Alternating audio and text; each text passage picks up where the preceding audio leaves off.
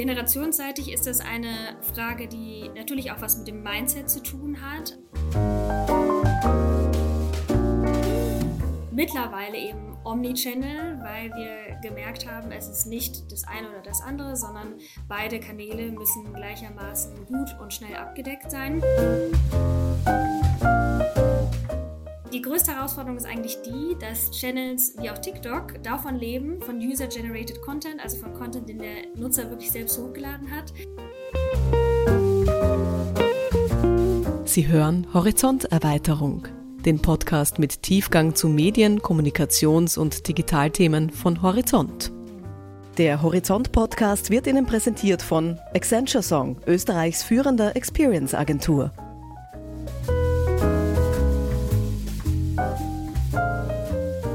Liebe Hörer und herzlich willkommen zur Horizonterweiterung. Heute darf ich eine spannende internationale Gesprächspartnerin begrüßen. Maria von Scheel-Plessen ist mir virtuell zugeschaltet. Schön, dass du dir Zeit genommen hast. Hallo. Hallo zusammen, ich freue mich sehr dabei zu sein. Ja, für alle, die dich nicht kennen, Maria ist Director für den Wirtschaftsraum Europa, Nahe Osten und Afrika beim Luxuslabel Gucci. Davor warst du unter anderem Global Head of Media and Advertising beim bekannten Hersteller Montblanc. Davor tätig bei Amazon und auch bei Zalando, also eine Vielzahl an Stationen großer Marken und großer Namen. Ähm, du wurdest neben vielen anderen Auszeichnungen von Business Insider in die Liste der 25 Zukunftsmacherinnen 2022 gewählt. Auch das eine ganz schöne Auszeichnung. Und wir wollen heute über die Digitalisierung, über zentrale Trends im Marketing und E-Commerce sprechen. Liebe Maria, gleich mal eingangs so die, die Frage, was sind denn aktuelle Trends am Konsumentinnenmarkt? Was beobachtest du? Was sind denn so zentrale Herausforderungen? Also zum einen sehen wir einen ganz deutlichen Shift in Richtung Omnichannel, also wirklich die Erwartungshaltung der Kundinnen dieselbe Produktauswahl als auch die Verfügbarkeit äh, online und offline zu erhalten. Es war vor Covid ein ganz starker Trend Richtung Offline, was auch das Boutique-Netzwerk angeht. Und mittlerweile sehen wir einen ganz starken Shift in Richtung Online. Mittlerweile eben Omnichannel, weil wir gemerkt haben, es ist nicht das eine oder das andere, sondern beide Kanäle müssen gleichermaßen gut und schnell abgedeckt sein.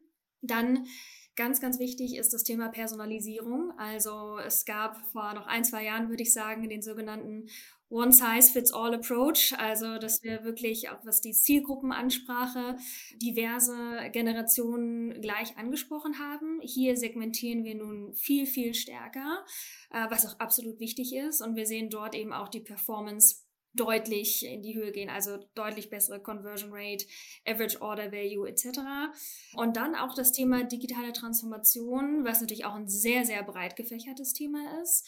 Hier ist ganz wichtig zum einen der Einsatz der richtigen Tools, um überhaupt personalisieren zu können, um auch die Omnichannel-Strategie voranzutreiben und um damit auch als Marke den Mehrwert für den Kunden zu generieren und auf der einen Seite im Bereich Branding zu arbeiten, zu sagen, okay, wofür stehen wir als Marke, welche Werte wollen wir übermitteln, aber auf der anderen Seite auch zu retargeten, also die Wiederansprache in der Kommunikation abdecken zu können und dann eben auch den Kunden zum Richtung E-Commerce oder auch in den Store driven zu können einiges sehr spannende und wahrscheinlich wesentliche Aspekte angesprochen. Bevor wir da hineintauchen und uns äh, diesen Themen etwas intensiver widmen, wie siehst du denn die allgemeine Entwicklung, weil du auch Corona angesprochen hast?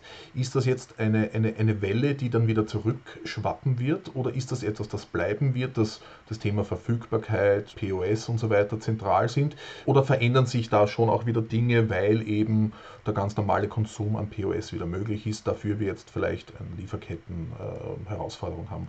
Sind das kurzfristige Trends oder ist das schon etwas, wo du sagst, das bleibt uns jetzt? Also einige Trends bleiben definitiv. Was wir gemerkt haben, ist, dass beispielsweise die Produkte, die wir mittlerweile online verkaufen, wesentlich teurer sind als vor Corona. Das heißt, es haben sich auch wirklich Kunden getraut, das erste Mal online zu kaufen, die vorher rein in den Store gegangen sind.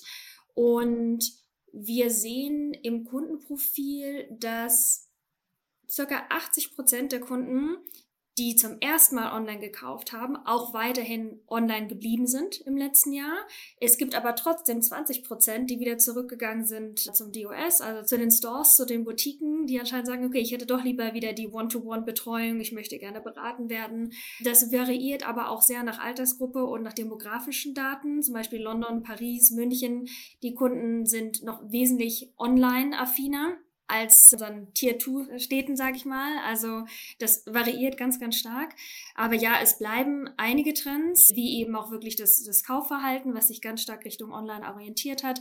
Average Order Value, der stark in die Höhe gegangen ist. Was wir aber auch gemerkt haben, ist, dass wir einen ganz starken Push zu unserem Customer Service Center bekommen haben. Also ich glaube, viele Kunden, die so ein bisschen in between sind und nicht ganz wissen, gehe ich jetzt Richtung Online oder Offline, die haben ganz, ganz stark Customer Service genutzt. Wir haben auch ähm, virtuelle Fashion Shows dort abgebildet. Es gibt auch richtige Sales Agents, die einmal die aktuelle Kollektion via FaceTime zeigen. Also da haben wir noch viele neue Tools und Features ausgebaut und das war nochmal ein weiterer Channel, von dem wir gar nicht so erwartet haben, dass er so durch die Decke geht.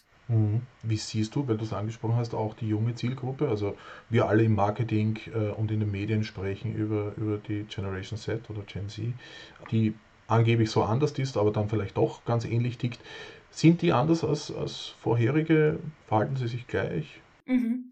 Die sind, von dem, was wir aktuell beobachten, sehr anders. Also in, wir merken das zum einen in der, ähm, in der medialen Ansprache. Wenn wir nicht die richtige Vorarbeit leisten, um den Mehrwert von uns als, als Marke und wirklich unser Wertesystem, also wirklich sagen wir so das Value System, ne, auch ganz klar kommunizieren, wofür stehen wir? Stehen wir für Diversität, für Nachhaltigkeit. Wie setzen wir das Ganze um? Also das Ganze muss auch immer natürlich mit, mit Actions belegt werden.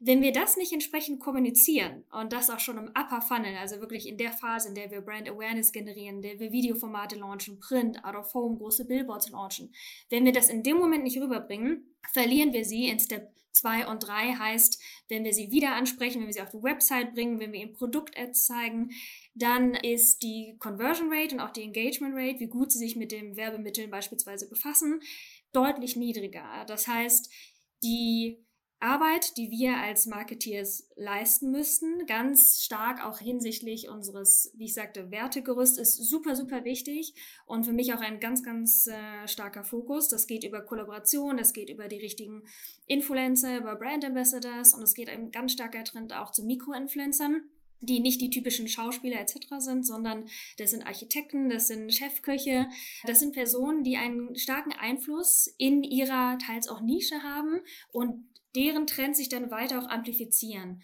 Und das sehen wir, dass wir dort auch stark investieren müssen, um wirklich bei Generation Z auch authentisch zu sein und ganz stark auch unsere Values denen gegenüber kommunizieren. Aber das ist sehr spannend, was du sagst. Äh, einerseits das Thema dieser Basics unter Anführungszeichen, nämlich als Marke Haltung zu zeigen, gewisse Werte zu repräsentieren, über diese auch zu sprechen und, und entsprechend aufzuladen. Andererseits weiterhin dieser, dieser persönliche Kontakt, jetzt nicht rein irgendwo auf, auf einer Website ausgelagert in, ein, in einem Online-Shop oder, oder wie auch immer in einem Erlebnis, sondern schon auch mit, mit Bezug, mit einem mit einer gewissen Greifbarkeit und, und, und Fühlbarkeit der Marke. Das klingt schon nach einer zentralen Herausforderung, oder? Mhm. Ja, ganz wichtig der Punkt Greifbarkeit, als Marke nahbar zu sein und die richtigen Touchpoints zu aktivieren. Da haben wir auch eine große Herausforderung gesehen, weil es gibt ja alles Mögliche von Pinterest, LinkedIn, Snapchat, TikTok, Facebook, Instagram etc. Und ich habe im letzten Jahr eine Strategie gefahren, in der ich auf allen Kanälen live gegangen bin, um dann zu schauen, so Test and Learn, wo funktioniert unsere Kampagne am besten, wo erreichen wir richtige Zielgruppe, auch auf Produktebene, also gerade auch bei Gucci, aber auch bei meinen vorherigen Arbeitgebern ist es ja, weiß nicht nur ein Produkt, sondern es geht von Lederwaren äh, zu Schuhen, zu Kleidung etc. Das heißt, auch da brauchen wir einen sehr segmentierten Ansatz und was ich gesehen habe, ist, ich verantworte aktuell 37 Märkte, dass das wirklich ein komplett andere Channel-Strategie ist, also wirklich ein komplett anderes Social-Media-Tool, welches wir auf Marktebene nutzen müssen. Und ich glaube, viele Marken machen vielleicht noch so ein bisschen den, den Fehler, dass sie sagen, ach, ich muss auf allen Kanälen immer live sein, ich muss alles bedienen können. Aber Die größte Herausforderung ist eigentlich die, dass Channels wie auch TikTok davon leben, von User-Generated Content, also von Content, den der Nutzer wirklich selbst hochgeladen hat. Das heißt, diese Tools sind gar nicht ausgelegt auf, auf Werbemittel. Es lebt davon, dass es eine werbefreie Zone ist und wie wir uns dort als Marken entsprechend platzieren können, um aber auch weiterhin Gen Z entsprechend erreichen zu können. Das ist eher so die, die Herausforderung. Du hast die, die nächste Frage quasi jetzt schon selbst in den Raum geworfen. Wie lässt sich denn die Brücke schlagen von so Plattformen wie TikTok, das ja extrem Content getrieben ist ähm, und, und sehr auch äh, userseitig geprägt, hin zu dann Plattformen verschiedenster Marken, Online-Shops und sonst. Also wie, wie, wie schafft man diesen Spagat? Ist das, ist das äh, reines Handwerk? Ist das Gibt es da, gibt's da Tricks oder weiß die, die ganze Szene ohnehin noch nicht ganz, wie sie damit umgehen soll? Also wir arbeiten ganz eng mit den Experten der verschiedenen Channels zusammen, intern als auch extern. Wir haben am Beispiel der Social Media Strategie wirklich verschiedenen Content für alle Plattformen und das ist auch ein anderer Content als den, den wir E-Commerce-seitig für unsere Product Pages, Editorials etc. nehmen.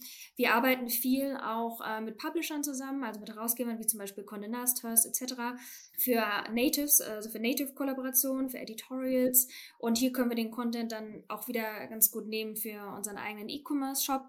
Aber es ist wirklich eine sehr stark segmentierte Strategie. Das heißt, auch, auch hier können wir den Content meistens nur für einen Kanal nutzen. Also es ist nicht so, als könnten wir den über verschiedene Kanäle hinweg aktivieren, was natürlich super schade ist und super viel Workload auch hintersteht. Aber wir haben gesehen, dass es am authentischsten ist, wenn wir mit einem beispielsweise bei TikTok mit einem äh, Influencer zusammenarbeiten, vielleicht ein Designer oder jemand, der dort Videos äh, kreiert hat, die stark viral gegangen sind, der dann auch mit uns eine Collab macht, um dann eben auch wirklich eine starke Kampagne landen zu können. Es macht keinen Sinn, dass wir sagen, wir oder wir denken, wir haben die Plattform verstanden und dann im, im, Nachhinein zeigen die Ergebnisse was komplett anderes. Also wir arbeiten wirklich mit den Content Creators zusammen und es ist eine ja sehr differenzierte Strategie pro Kanal, auch was Content und die ganzen Assets angeht. Und, und wenn man es jetzt aus, aus Mediasicht betrachtet, wahrscheinlich auch viel stärker das Thema Collaboration als, als früher mit, mit, mit klassischen Print-Inseraten und, und, und großen Kampagnen, was mich ein bisschen zu der Frage bringt, welchen Stellenwert haben denn, wenn wir über Digitalisierung und Transformation sprechen, klassische Kanäle, äh, das große Plakat, die, das ganzseitige Inserat vielleicht in den, in den, großen Modetitel oder in großen Business-Magazinen. Wie schätzt du das ein, beziehungsweise wie wird sich dieses Segment entwickeln? Du mhm. warst ja auch lange Zeit für, für, für Media, Advertising und, und, und solche Dinge bei großen Marken zuständig. Ja, jetzt gerade habe ich das Glück, dass ich für beides verantwortlich bin. Auf der einen Seite Media, auf der anderen eben auch E-Commerce und, und äh, Umsatzverantwortung. Und das ist eine ganz tolle Kombination, weil ich an beiden Stellschrauben entsprechend drehen kann. Brauchen wir mehr Umsatz? Kann ich den Search-Kanal beispielsweise bei Google stärker aktivieren? Wollen wir Brand Awareness generieren, also wirklich mehr Reichweite? Dann sage ich, okay, ich aktiviere jetzt mehr Print-Ads oder mehr Out-of-Home etc. Und gerade die Offline-Kanäle sehen ein ganz, ganz starkes Comeback. Die Investments in der Luxusindustrie haben sich in 2021 zu 2022 schon um 30 Prozent erhöht. Und wir nehmen auch an, dass sich diese Investments für Print und Out noch weiter erhöhen werden. Ich persönlich werde auch noch stärker in die Offline-Kanäle investieren, weil ich gesehen habe, ich habe verschiedene Analysen laufen lassen und äh, habe gesehen, dass wenn wir wirklich in Brand Awareness investieren möchten, dies die Kanäle sind, die am stärksten dazu beisteuern. Das ist keine Paid Social Ad, die ich für zwei Sekunden auf meinem Handy sehe, äh, mitten ganz viel anderer Werbung. Und das ist auch keine Display Ad, die ich jetzt auf gq.com sehe, für auch nur ein bis zwei Sekunden und das Produkt noch nicht mehr ganz sehe. Das ist das ist eben keine Taktik, die uns wirklich dabei hilft, äh, unsere Reichweite noch, noch zu erhöhen. Und äh, das ist halt das, das Tolle, gerade auch bei digitalen Out-of-Homes, dass ich dann richtig Kampagne abspielen kann. Ich kann QR-Code mit Drive to Store noch reinsetzen. Ich kann wirklich Traffic in die Boutiquen bringen, was auch ganz toll ist im Sinne von Omnichannel. Und äh, bei Print genau das Gleiche. Da arbeite ich gerade sehr viel mit äh, Cover-Raps, also wirklich einmal die komplette Ummantelung des, des Magazins. Also für mich geht es darum, weniger, aber noch besser und noch qualitativer umzusetzen. Das heißt, ich sehe einen ganz, ganz starken Push jetzt auch nochmal für, für Print und Out of Home. Bei all dem, was du gerade beschrieben hast, das ja relativ komplex und auch umfangreich klingt. Welche Rolle spielt denn Automatisierung in dem Segment schon? Also wir kennen das natürlich ähm, im Bereich Media, es ist auch im, im, Bereich Kreation immer mehr geworden, dass quasi Sujets, Werbemittel, Spots, wie auch immer, zusammengestellt durch eine Maschine wurden, basierend auf einem gewissen Set an Inhalten oder an Tools.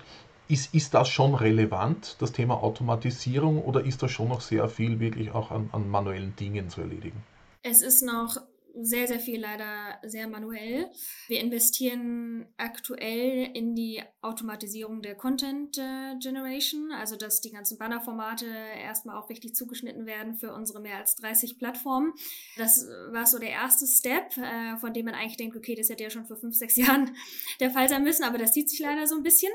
Dann investieren wir gerade auch in die Automatisierung von dem Nutzerverhalten oder uns das Nutzerverhalten anzusehen zwischen Online und Offline, wenn ich online eine Werbung schalte, wie lange dauert es, bis der Kunde in den Store geht, bis der Kunde auf die Website geht, was genau kauft der Kunde.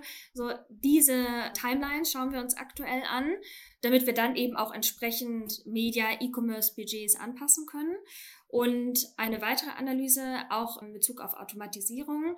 Wir schauen uns gerade den Footfall, also den Store Traffic an. Wann genau gehen wie viele Personen in den Store?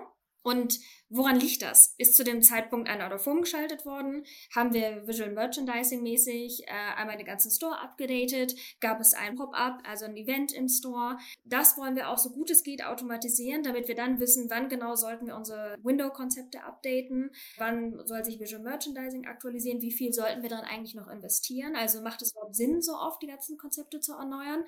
Da investieren wir gerade auch viel zum Thema ähm, Automatisierung, aber es sind auch viele Prozesse, die definitiv automatisiert werden müssen. Ein weiterer Faktor ist das ganze Thema CRM und Media. Also was super, super spannend. Wir wollen gerne die User Journeys automatisieren.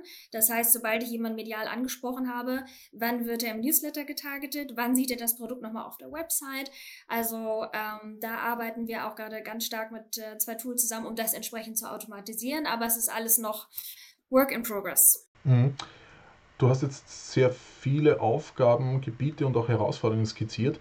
Wie sehr verändert denn das auch die, die Rolle des CMOs, so wie wir ihn vielleicht kannten oder auch nicht kannten, äh, in, in verschiedenen Abstufungen von ganz neuen Aspekten und, und Betätigungsfeldern? Was brauchen denn Marken künftig auch an, an Know-how, an Talents, wie auch immer wir es nennen wollen, um all das zu bewältigen? Also, ich spreche immer so gerne von dem Brand-Formance-Experten, also die Mischung aus Branding und Performance. Dann, wenn man noch für eine Lifestyle-Marke arbeitet, denke ich noch ganz stark dieses Lifestyle-Branding-Konzept. Super, super wichtig, ähm, das in seinem Skillset zu haben. Wir hatten, denke ich, in den vergangenen zehn Jahren oftmals so das Kreativgenie oder den Chief Digital Officer, die sich dann oftmals im Meeting äh, oder die Meeting gerne ein bisschen debattiert haben. Worin sollten wir zuerst investieren? Welche Maßnahme ist am wichtigsten? Und es geht mittlerweile darum, gerade auch in Zeiten wie diese, in denen das Budget nicht unbedingt erhöht wird, sondern wir müssen eigentlich hier und hier meist mit denselben Budgets arbeiten im Marketing, wenn sie nicht sogar gekürzt werden, geht es ganz klar darum, jede Aktivierung, jede Maßnahme mit Zahlen zu unterfüttern und äh, super analytisch zu arbeiten. Und um überhaupt diese Gespräche führen zu können, müssen wir natürlich Mitarbeiter einstellen, die Analysten sind, also Marketing-Analysten, Data Scientists.